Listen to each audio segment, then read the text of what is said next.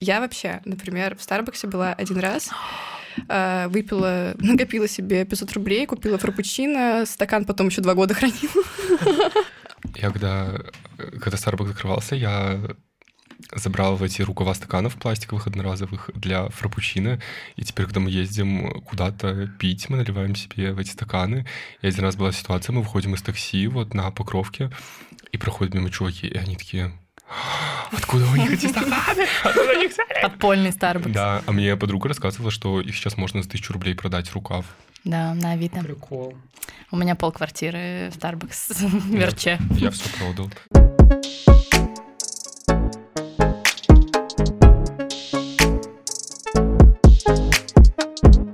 Сегодня мы хотим поговорить об истории успеха Старбакса, о подпольной мафии внутри Дринкет и узнать, действительно ли дело не в кофе.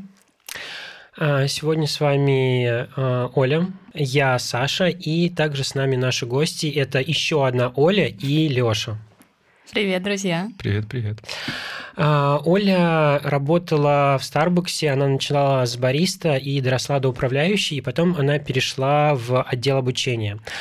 Леша а, тоже начинал с бариста. Он до, эм, дослужился до исполняющего обязанности заместителя управляющего кофейнем, чтобы вам это не говорило. Успел даже уволиться из Старбакса и снова туда устроиться. Что, ребят, привет, расскажите, как вы сегодня? Ну, мы с вами уже немножко разговорились, но в целом, как ваши дела? А, так удивительно, что у нас четверо за столом, и трое из них работали в Starbucks. Реально, мне кажется, это что-то значит. Да. На самом деле, мне сегодня с вами будет супер интересно поболтать, потому что я имею опыт только работы в Drinkit, а о Старбаксе все, кто там работал, очень хорошо отзываются, несмотря на то, что это общепит, это очень тяжелая работа, но, видимо, вот это вот ваше комьюнити, которое было создано, настолько вас э, до сих пор вдохновляет и держит, что очень э, интересно узнать, в чем же там действительно дело. И первое, с чего бы хотелось начать, э, расскажите, как вы пришли в Starbucks, вы учились или там искали подработку, шли всерьез или надолго, и когда вы устраивались, э, как вы думали, насколько это затянется? Давайте я начну. Это моя любимая история.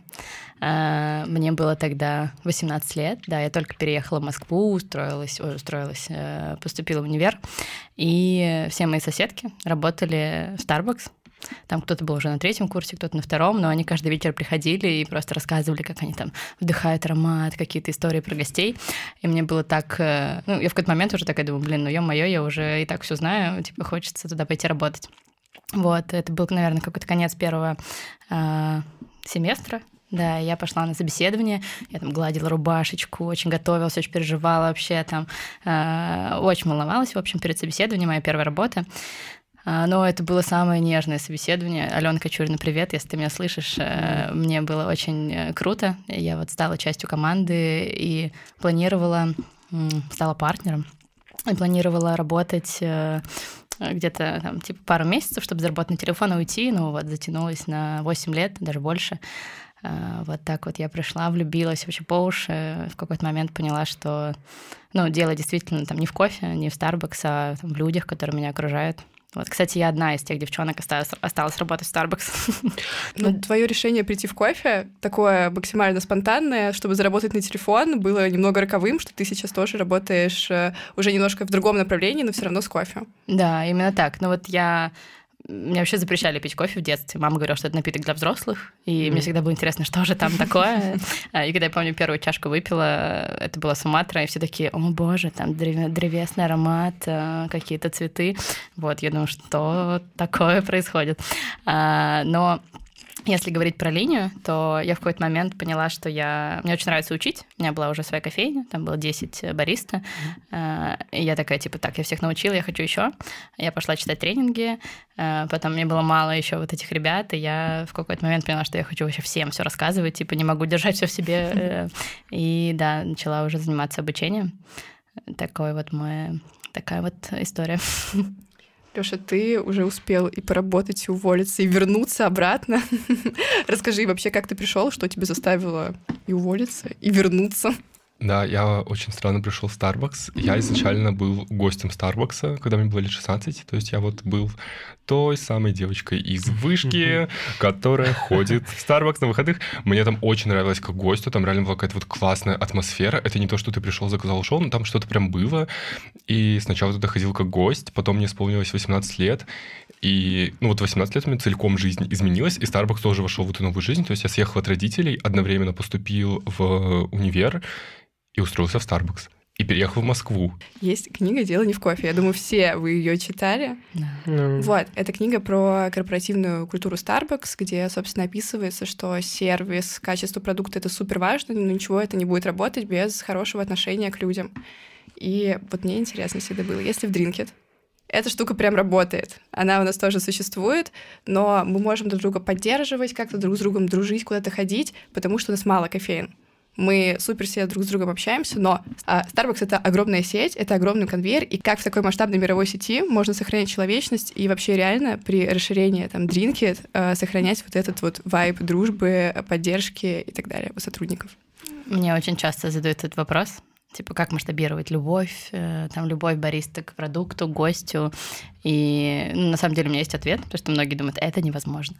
А, Это возможно, потому что это все можно масштабировать двумя, как бы, эм, выполняя две важные как бы, функции. Первое — это э, нанимать там, правильных людей, а второе — как бы обучать их э, там, принципам, ценностям, которым, ну, которые нам близ, близки.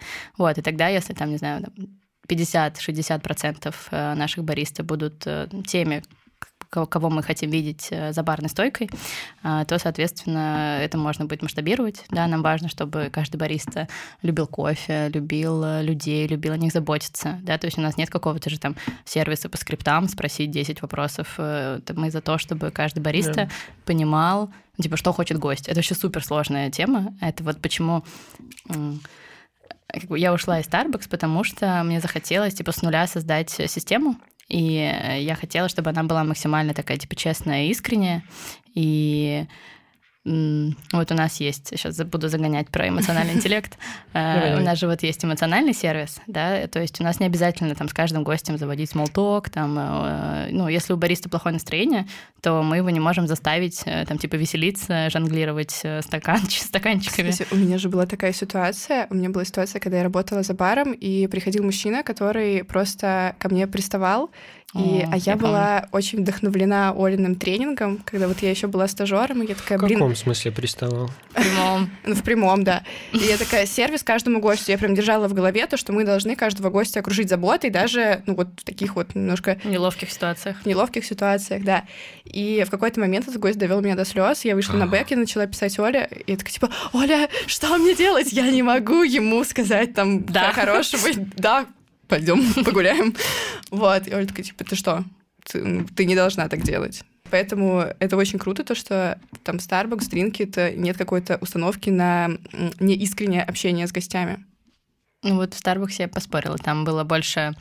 Ну, типа, сложно масштабировать, вот эмоциональный сервис сложно масштабировать. Как ты будешь контролировать, как там, не знаю, э, в Шанхае, в Сингапуре бариста там улыбается гостю или нет, да, но это такая вот наша, не знаю, глобальная задача э, учить людей э, быть осознанными, сейчас модно же так, вот, но просто наши гости, они же тоже там, не глупые, они же видят, когда мы их обманываем, когда мы неискренне улыбаемся, вот зачем такое как бы не подходит нам. Ты говоришь, что ты пришла в Дринки, чтобы создать что-то принципиально новое. И мне вот интересно, ты все-таки еще ориентируешься на Starbucks, или ты хочешь создать что-то прям такое свое, ну не то чтобы прям свое, а что-то такое более локальное. Угу. Сейчас я, это я у Лёши забрала микрофон, но я сейчас выскажусь, короче, и верну э, тебе все. так, а, про как я ушла из Starbucks. А, Я очень, сейчас я Мгм. поняла вопрос. Я вообще думала, что я уйду на пенсию из, э, Starbucks. Очень э, это все любила дело, но в какой-то момент я поняла, что я хочу типа создавать. Вот у меня было типа вот много очень энергии творить, что-то создавать новое. В Starbucks это было невозможно. И поэтому я пошла в такой маленький стартап Зотман Пицца, может быть, вы знаете. А, э, Они только-только открывались, и вот для них нужно было написать там э, программу обучения. Тут рядом, кстати, по-моему. Найм, да. Все круто, мне очень нравилось. Это как раз то, что я хотела, но это не кофе. Вот, а mm-hmm. я была вообще очень влюблена в это все. И там бывших партнеров не бывает. Я была подписана на Веронику э, Ким, и она как раз-таки вот работала в Drinkit. Э, я заехала к ней в кофейню, она мне все рассказала, показала, и все, мое сердечко разбилось. Я вообще мечтала попасть в Drinkit, я на всех подписалась в Инстаграме, mm-hmm. я уже, ну, то есть я уже не работая там, э, как бы думала, что я там со всеми знакома, и э, очень хотела туда попасть. Вот, но на тот момент была всего одна кофейня в Омеге, mm. и через, там, не знаю, 3-4 месяца, да, я пошла на интервью и присоединилась. А отвечая на твой вопрос, э, ну вот хотела ли я создать что-то принципиально новое? Э, и нет, и да. Ну, я хочу, э, чтобы в Drinkit был крутой сервис, крутой продукт и офигенная команда. Вот. А как это сделать, э, это вот мы уже делаем там на протяжении нескольких лет. Э, это уже другой вопрос. Очень сильно ну, э, ориентируемся на заботу о команде, чтобы команда заботилась о гостях. Вот. Если говорить про книгу, я ее не читал. Я не знаю, о чем это Я понимаю, о чем это книга. Что за книга вообще? Я, я представляю... Можно было хотя бы краткое содержание? Я примерно представляю, кто ее написал, но я ее не читал, потому что мне это ну, в какой-то момент у меня не было времени, потом такой, ну, как будто это мне не интересно. Не с той точки зрения, что «А, мне не интересно, что происходит у меня в компании. Нет, просто как будто Starbucks, э, работа в нем дает тебе понимание, вот именно то, которое вложил туда Говард Шульц. Поэтому э, это как будто книга для гостей. Вот мне кажется, гостям Starbucks было бы интересно ее почитать и понять, как вот там у нас все изнутри устроено. А здесь ты как будто и так каждый день это видишь. И поначалу во время обучения ты с этим очень много сталкиваешься, и как будто я боялся, что прочитав книгу, я просто потрачу время впустую. Но, может быть, это неправильно, но вот я ее не читал. Оля говорила, Оля говорила про масштабирование, и она сказала такую вот вещь интересную. Я согласен с тем, что существует какой-то эмоциональный интеллект, и надо понимать, каких ты людей берешь. Не в том плане, что вот есть люди какие-то такие плохие. Нет, просто я для себя давно сформулировал, что, ну, это очевидная мысль, что не все люди подходят для, для общепита. Также это можно раздробить на более узкие специальности. Там, например, есть люди, которые не подходят для общепита конкретно в Макдаке или в кофейне, например, в Старбаксе. И поэтому когда мы говорили про масштаб, в Старбаксе огромный был масштаб, но это очень много людей, да, правильно, правда. И не все друг друга знают, но при этом э, в каждой кофейне поддерживалась какая-то атмосфера, и когда ты приходил в другую кофейню, она оставалась такой же. То есть вот в Дринкете мы сейчас, да, все друг друга знаем, и мы можем э, прийти начать разгонять э, там одни и те же шутки, потому что ты знаешь, что это все твои знакомые. А в Старбаксе это настолько было едино, что ты мог в первый раз там с человеком увидеться, и все, через пять минут вы уже лучшие друзья, вы все разгоняете, у вас одни темы для обсуждений. Самое интересное, что это ну, не только в рамках города, ну, типа в рамках всего мира. Ты приезжаешь в Starbucks, там, не знаю, в Турции, заходишь, ты себя чувствуешь как дома. Даже сейчас вот я была там в Барселоне, в Париже, я захожу и думаю, блин, типа партнеры, хочется да. всех обнимать. Ну, это кстати, очень круто. Да, я тоже хотела задать этот вопрос, потому что у нас сейчас есть кофейня в Дубае, и мне вот интересно, если я сейчас туда приду, я почувствую тот дринкитовский вайб, и если вот у вас внутри, возможно, России еще Starbucks оставался каким-то определенным, то приезжая в другую страну. Я помню вот истории Оли из Турции. А, и что-то ты, по-моему, написала, что типа не совсем то, не совсем тот Starbucks, который был в России. И было ли в России что-то такое, знаете, особенное в Старбаксе, чего не было во всем мире? Типа, каждый человек э, Starbucks знал миссию и принципы, и это позволяло, типа, каждый день в любой точке мира, там, типа, бариста открывает кофейню и, ну, как бы, и выполняет, э, как бы, миссию компании. Каждый по-своему ее интерпретирует, э, но, как бы, суть одна. Вот, это очень круто. Это, знаете, как смотреть там в одном направлении. Там мы можем сейчас все закрыть глаза и там повернуться, там, где находится север, но все, наверное, в разные стороны повернуться. А если бы у нас какая-то была миссия, мы бы повернулись в одну сторону. То есть миссия, по-твоему, это компас? Да. Ну, мне кажется, это, да, это как бы логично. Это очень круто звучит, на самом деле. Прям, я никогда не была в Старбаксе, ну, в плане не работала, один раз была. И это супер вдохновляет. Прям есть вера в то, что прям по всему миру можно объединить людей э, на какой-то общей целью. Есть еще, да, я согласен, э, ну, когда каждый человек по всему миру, просто сейчас повторю то, что Оля сказала, он понимает, что он делает, он понимает, для чего он в этой компании и какую часть ее он занимает. И ну, тут становится ясно, что вы все для чего-то единого. Еще я вспомнил, что в Старбаксе были правила общения между партнерами, между сотрудниками. И это тоже как будто mm-hmm. что-то в том ключе. Они помогают держать какую-то... Они назывались Star, Star Skills. А, Star Skills. Они как будто помогают держать субординацию, не такую субординацию, вот ты не должен там то-то тому-то говорить, а они помогают именно с каким-то уважением к себе и окружающим, именно внутри коллектива общаться. И ты понимаешь, что непозволительно там э, позволительно, и не потому, что тебя заставляют, а потому что ты понимаешь, что ты бы не хотел к себе такого отношения, и что ну, ты не в таком месте. Ты как в семье такой какой-то да, своеобразный. это очень важно тоже внутри, внутри иметь какие-то правила э, для того, чтобы их не нарушать и создавать такую комфортную среду. Вот то, что мы на работе проводим очень много времени, вот, и важно друг друга поддерживать. Я прям супер скептически относилась к этой книге. Я прочитала такая, ха-ха-ха, ну рассказывайте, а вы сейчас мне сидите и просто подтверждаете. Пере- пере- да, пересказываем книгу. Да, причем вот Леша не читал, но Да, он поэтому я ее не читал. Я был прав, я был прав. Не читайте, просто идите в Starbucks работать. Идите. Не тратьте свое время на прочтение книги, идите в Starbucks полгода поработайте. Хотелось бы еще коснуться такой очень важной темы, как продукт, глобально, что не так с кофе Starbucks? Потому что, что я имею в виду? А, очень много, когда я сам работал в Starbucks, было запросов а, от гостей. Ну, то есть они говорили, у вас пережаренный кофе, очень темная обжарка. А, вот скажите, вы лично, ну, уже не, не работая в Старбаксе, вы разделяете эту точку зрения? Вот вы бы сейчас стали пить, там, не знаю, э, латте из Старбакса или там, не знаю, черный кофе, приготовленный на зернах Старбакса, Starbucks. Э, как вы вот к этому относитесь? А, это очень интересный вопрос. Вот я когда в первый раз работал в Старбаксе, мне не нравился кофе в Старбаксе, я его хейтил открыто, я не выходил там ни на какие митинги, но просто я для себя его не пил, всем знакомым говорю, типа, вот. А потом, когда я пришел э, уже более умным и взрослым во второй раз в Starbucks, я понял, что как будто у меня такая позиция, что не существует плохого кофе, существует тот кофе, который не подходит тебе. Если конкретно вопрос про то, пили ли вы бы кофе из Старбакса, э, вот латы, я бы сейчас нет, но не потому, что там плохое зерно, плохой кофе.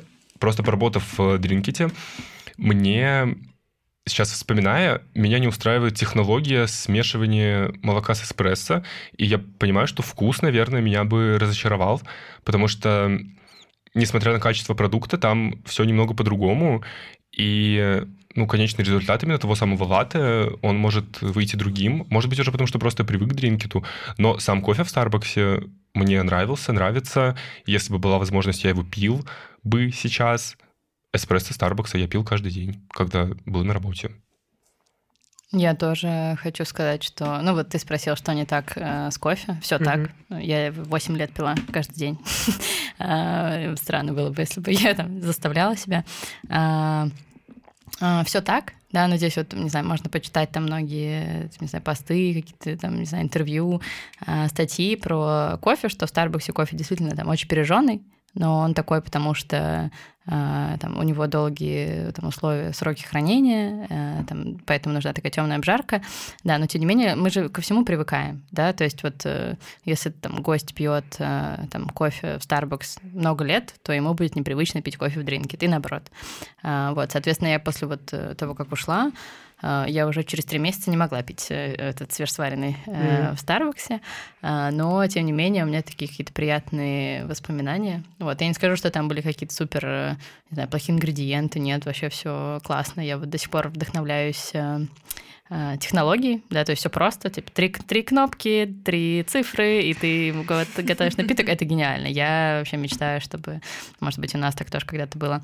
Э, очень просто и, ну, очень вкусно, вот, но сладко. Я хочу добавить в защиту Старбакса. Э, какой-то период своей жизни я ходил пить кофе в кофеикс. Ну, типа, блин, мне было без разницы. И я работал в Старбаксе, и вот я потом прихожу в кофе, и сравнивая вкусы, я встаю на защиту Старбакса, потому что, можно сказать, ну, фу, в Старбаксе кофе какой-то горелый, какой-то жесткий, горький. Но вы в кофексе не были. И это, это две большие разницы. Просто кофе из Старбакса, да, он не для всех, но он обладает каким-то глубоким и ярким вкусом, Мы который... же там находили нотки все равно Да, цитрусовых орехов. карамель, патока, который... Этот вкус, он мягок на язык, а кофе из кофекса ничего лич- личного, он просто горький. Да, да, я тоже действительно очень сильно полюбил кофе Starbucks и вот эту вот темную обжарку. И я до сих пор, мне до сих пор очень нравится темно обжаренный кофе. И себе домой я покупаю для эспрессо-машины тоже какой-нибудь темный обжаренный, самый темно обжаренный кофе у Тейсти, Кэнди. Вот. И э, помните, как м, говорил Джерри Болдуин, что однажды попробовав, распробовав Обжарку. темную обжарку, вы никогда не, см- не, смотри- не сможете вернуться к светлой. Это как с темным пивом. Однажды вы распробуете, распробуете Гиннес, вы не сможете вернуться к светлому, к светлому Будвайзеру. Это Ну, такая понятная ассоциация сейчас для меня, спасибо. Но это же такие... Э, Вот для меня это больше был ритуал. То есть вот мы каждое утро приходили, заваривали френч-пресс. Э, Там не всегда его успевали выпить, э, там чаще после смены, но вот это все равно какое-то что-то такое родное, люб- любимое, Pike Place. Да, еще... История про ключик. Еще ты, ты в это веришь. Просто когда ты там работаешь, ты в это веришь.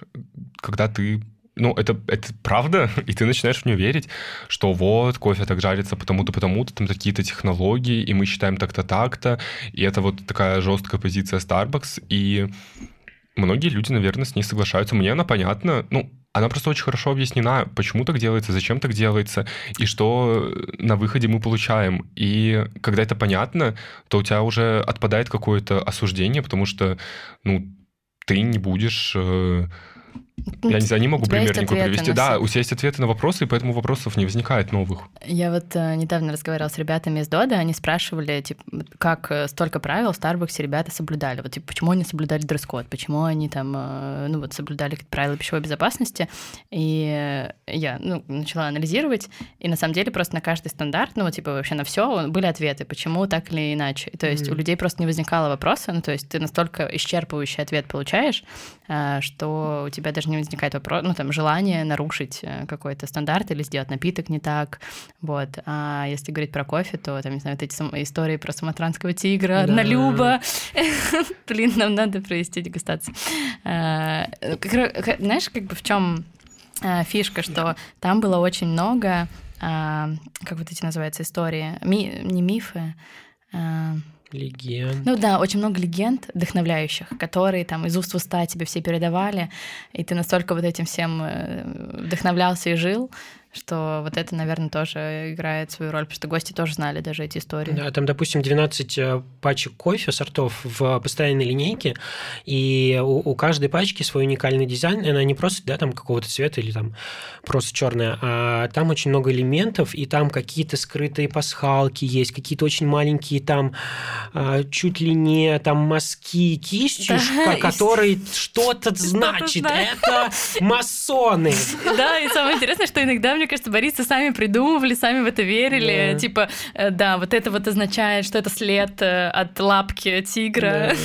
А вот эти волны, они проливные дожди, потому что э, вода там... О, Колумбия. А, а у меня дома, кстати, лежит Колумбия. пачка Колумбии. Да. Так, ладно, просто, Оля в шоке. Просто вау, на самом деле. Вы знаете, у меня Новый год, там, Рождество ассоциируется с Кока-Колой, вот с этим вот э, грузовиком, с этой машиной, с Сантой. Да. А в Старбаксе были же вот эти вот сезонные Красные напитки, стаканы. красные стаканы. Фартуки. У вас даже фартуки были? Красные. А, да, да, да. Обалдеть. И вот Starbucks тоже вот немножко внес в историю вот такого современного Рождества свой след, потому что вот всегда кто-то приходит, если Рождество я должен сфоткаться со стаканчиком красным из Старбакса, С имбирно-пряничным. с имбирно-пряничным латте, это вообще, ну, типа, это прям какая-то нереальная история. У меня к вам вопрос такой немножко от тренера бариста. А, существует три кофейные волны. Первая волна — мы пьем кофе дома. Вторая кофейная волна существует благодаря Старбаксу, потому что кофе, э, кофейня как третье место, дом, работа, кофейня. И третья волна, на которой мы с вами уже плаваем, находимся, это спешлти кофе. И Starbucks и Drinkit немножко на разных вот этих волнах. Насколько трудно было вам а, привыкнуть и погрузиться более глубоко в кофейный мир. Вот буквально сегодня прошел тренинг по воронкам. Мы скоро запустим воронки в наших кофейнях. И вот мы сейчас говорили про темную обжарку, то, что вы ее приняли, то, что вы ее поняли.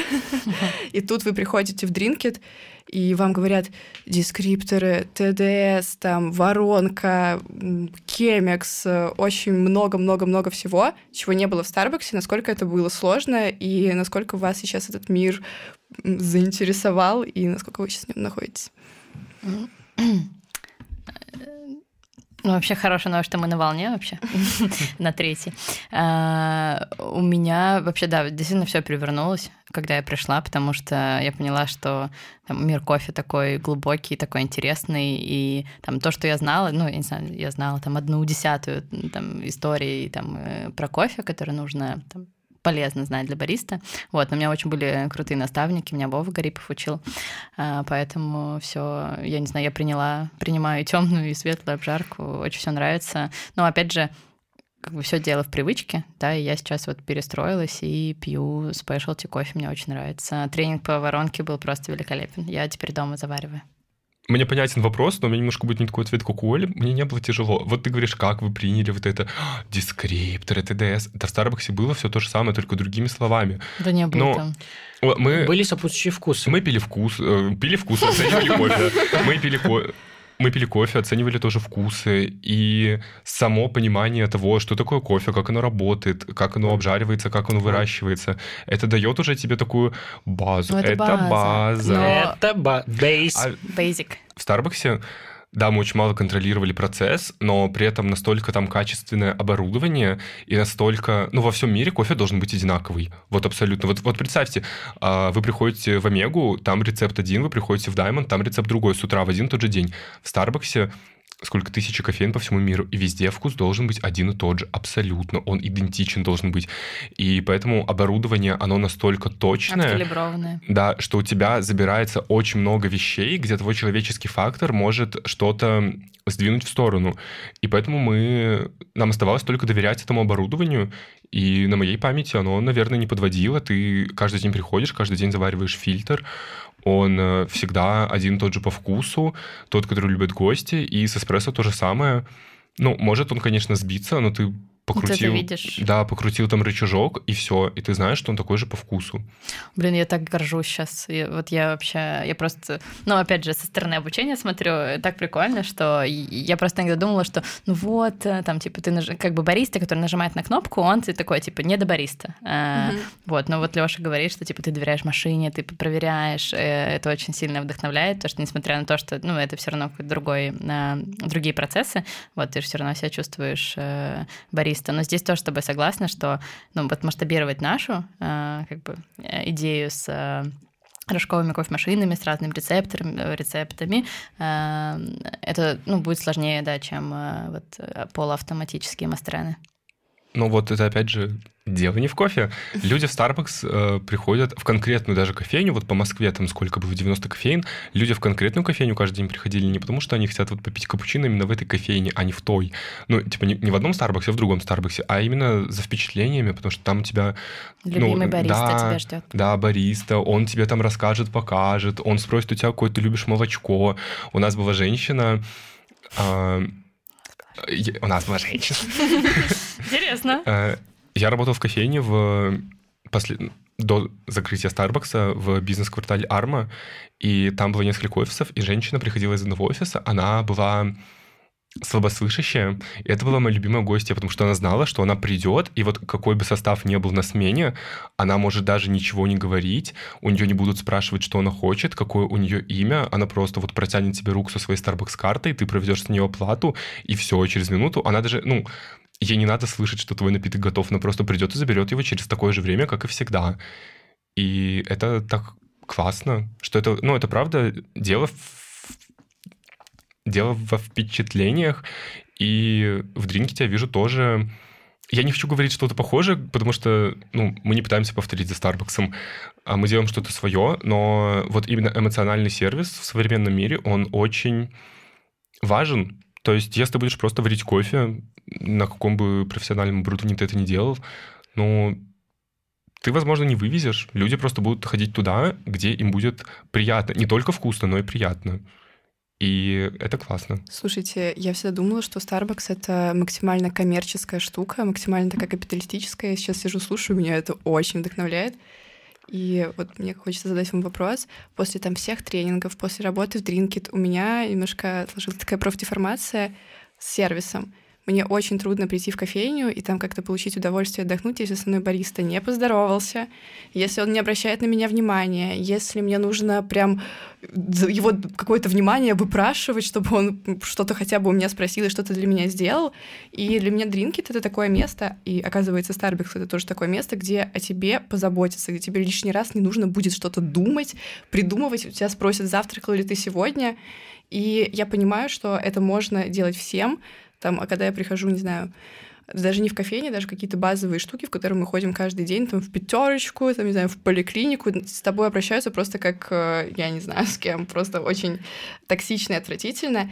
Если у вас такое, что вы сейчас э, не можете ходить в какие-то места из-за либо агрессивного сервиса или там каких-то таких штук, и как вообще э, можно испортить впечатление для вас о месте или кофейне? Я вообще очень много хожу по разным заведениям, э, потому что ну, сервис — это часть моей работы. Я, как я пришла к тому, что э, я захотела, чтобы в Drinkit был там заботливый, эмоциональный, искренний сервис. Э, я просто ходила в разные, не только кофейни, там, не знаю, салон красоты, там, не знаю, на массаж, да, там, в поликлинику, и очень много анализировала, да, то есть что, что такое хороший сервис, да, на что обращают люди внимание. Это все строится из, ну, вот из каких-то мелочей. Не скажу, что я там перестала ходить в кофейни направление, где мне совсем не нравится, но точно я это замечаю. И э, вот у человека у нас вот есть такая особенность, что мы в течение там, дня очень много принимаем решений, там, типа на работе, там, по дороге если мы ведем машину там по дороге там, на работу, мы едем, о чем-то думаем, постоянно принимаем какие-то решения. А когда человек там выбирает, э, там, где попить кофе или где поужинать, то здесь уже нас, наш мозг такой, типа, ну так, все, я там свой лимит решений исчерпал, э, прими решение эмоционально, да, и человек вспоминает э, как бы э, вспоминает о местах, где ему было хорошо, где о них позаботились. Вот, и наш гость возвращается не только там за классным продуктом, но и в том числе вот за вот этими эмоциями, за какой-то вот э, э, заботой о себе, если там решили твою проблему в этой кофейне, если в этой кофейне там тебе улыбнулись, там запомнили, как тебя зовут, то, ну, как бы эмоционально нам захочется прийти туда еще раз. Ну да. А если там тебе было плохо, то ты, конечно, туда больше не пойдешь. Да, по факту большинство людей, которые приходят в кофейню, им не нужно, чтобы кофе был супер спешлти, чтобы там было какое-то определенное количество дескрипторов, чтобы пенка на капучино была определенного качества, им нужно, чтобы с ними по-человечески обращались, и, скорее всего, а, я бы выбрала место, где со мной общаются, где мне уделяют внимание, где по мне заботятся, чем то место, где мне говорят, что сахар в flat white, ты что, сумасшедшая? Нет. Те, самые, те самые видео с ТикТока от бариста. Женщина испортила мне день, она заказала латте с сахаром. А, такой финальный, можно сказать, вопрос. А, я всегда им задаюсь, почему бывшие работники, бывшие сотрудники Starbucks не хотят работать э, в компании под брендом Stars Coffee. Ну, сейчас я просто коротко скажу, что ну, во-первых, там много людей осталось, остались, э, кто из Starbucks остался в, Старс, в Старсе, но здесь очень важно как бы, понимать, что а, это же как будто бы ты устроился на новую работу, но с тем же самым как бы окружением. И здесь очень может сломаться как бы мозг, что ты видишь там ту же самую кофемашину, те же самые, там, не знаю, подсобки, стулья, там, людей вокруг, но все по-другому, и поэтому, ну, это уже очень сложно эмоционально так перестраиваться, поэтому я думаю, что вот, э, ну, многие, многим сложно, вот. Но если ты решил остаться, тебе нужно просто принять, что ты теперь работаешь в другой компании э, с другими правилами. Вот, но это сложно, поэтому, может быть, многие ребята ушли. Вот, но я рада, что они остались, только место рабочих сохранили. Да, многие люди, они работали в Starbucks именно потому, что это Starbucks. Я увольнялся из Starbucks, я вернулся туда. У Starbucks на тот момент была политика, что почти не принимают обратно людей, которые уволились, потому что логика такая, человек один раз уже от нас ушел, он решение свое принял, что он не хочет свою жизнь с нами связать. И ну, я вернулся в Starbucks, меня взяли обратно, и ну, там не самые высокие зарплаты были, ну, средние. Но, то есть ты туда идешь не из-за денег, это уже сто процентов. И, наверное, большое количество людей, когда Starbucks закрылся, ну, все, он для них закрылся просто, и что-то, что откроется на его месте, это уже не то. И, наверное, ну, Starbucks, он настолько уникален по своей внутренней политике, то есть вот эти вот правила и все, что мы обсуждали, какие-то нормы, я не знаю, но я уверен, что их там нет в Старскофе, поэтому просто многих людей это не устроило, наверное и они решили идти дальше, как вот как я реш, э, решил идти дальше. Слушайте, у нас сегодня получился, мне кажется, супер теплый подкаст. Мы с вами сидели, вы мне очень много рассказали. Я прям хочу теперь съездить в Казахстан, в Starbucks. Да, я тоже прям аж а, согрелся внутри. И э, спасибо, что ну, вы согласились на э, запись этого выпуска. Скажите, может быть, э, есть что-то, что вы бы хотели добавить от себя? Или, может быть, я бы добавил много еще. Ну, можно просто бесконечно говорить об этом, наверное, но времени как будто мало. Нам нужен второй выпуск, потом третий. А потом мы выпускаем франшизу подкастов э, Drink It Starbucks. А, просто мы так немножко поверхностно копнули, и более-менее Оля, которая в Старбаксе не была, не работала, стало более-менее понятно, как там все устроено. Но там очень много классных фишек и приколов, которые даже с точки зрения какой-то независимой оценки можно было бы перенять в работу свою, чтобы сделать ее лучше не потому, что «О, вот, Starbucks такой крутой», а просто потому, что есть некоторые вещи, которые объективно классные. Вот, но про это еще можно много говорить. Так что не сегодня. Да, я тоже... Э, вот был вопрос, там, что общего, и там, что хотела бы что-то создать новое. Вот это реально, Starbucks — это офигенная как бы база, на котором можно равняться, но тем не менее мы же все равно изучаем там опыт ребят там, из Куратов, из э, там, ABC, из серфа, как они обучают, как они выстраивают взаимоотношения. Вот, но мы там, ребята, которые учатся у лучших и забирают только самое лучшее. Вот, соответственно, э, очень... Э, вот я тоже скажу, что мы прям на поверхности сейчас разговаривали, там очень много всего интересного, я тоже поностальгировала, прям так тепло, теплая очень встреча, не хочется mm. расходиться. Вы говорите на поверхности, я как будто действительно пересказ книги послушала про Starbucks, было супер интересно. Для меня Starbucks э, теперь открылся с другой стороны. Э, повторюсь же, я думала, что это максимально такая потоковая, какая-то конвейерная штука, а Starbucks — это такое место со своим каким-то вайбом, со своей душой, с очень многими штуками, которые интересно изучать. Даже вот про пачки кофе вы мне сегодня рассказали, про людей, про стандарты, про миссию, то, что в мире все одинаково думают и все идут к каким-то своим целям, это просто взрывает мозг. Я надеюсь, что у нас получится создать э, что-то кру- круче, чем это, и про вот то, что все люди там одинаково думают.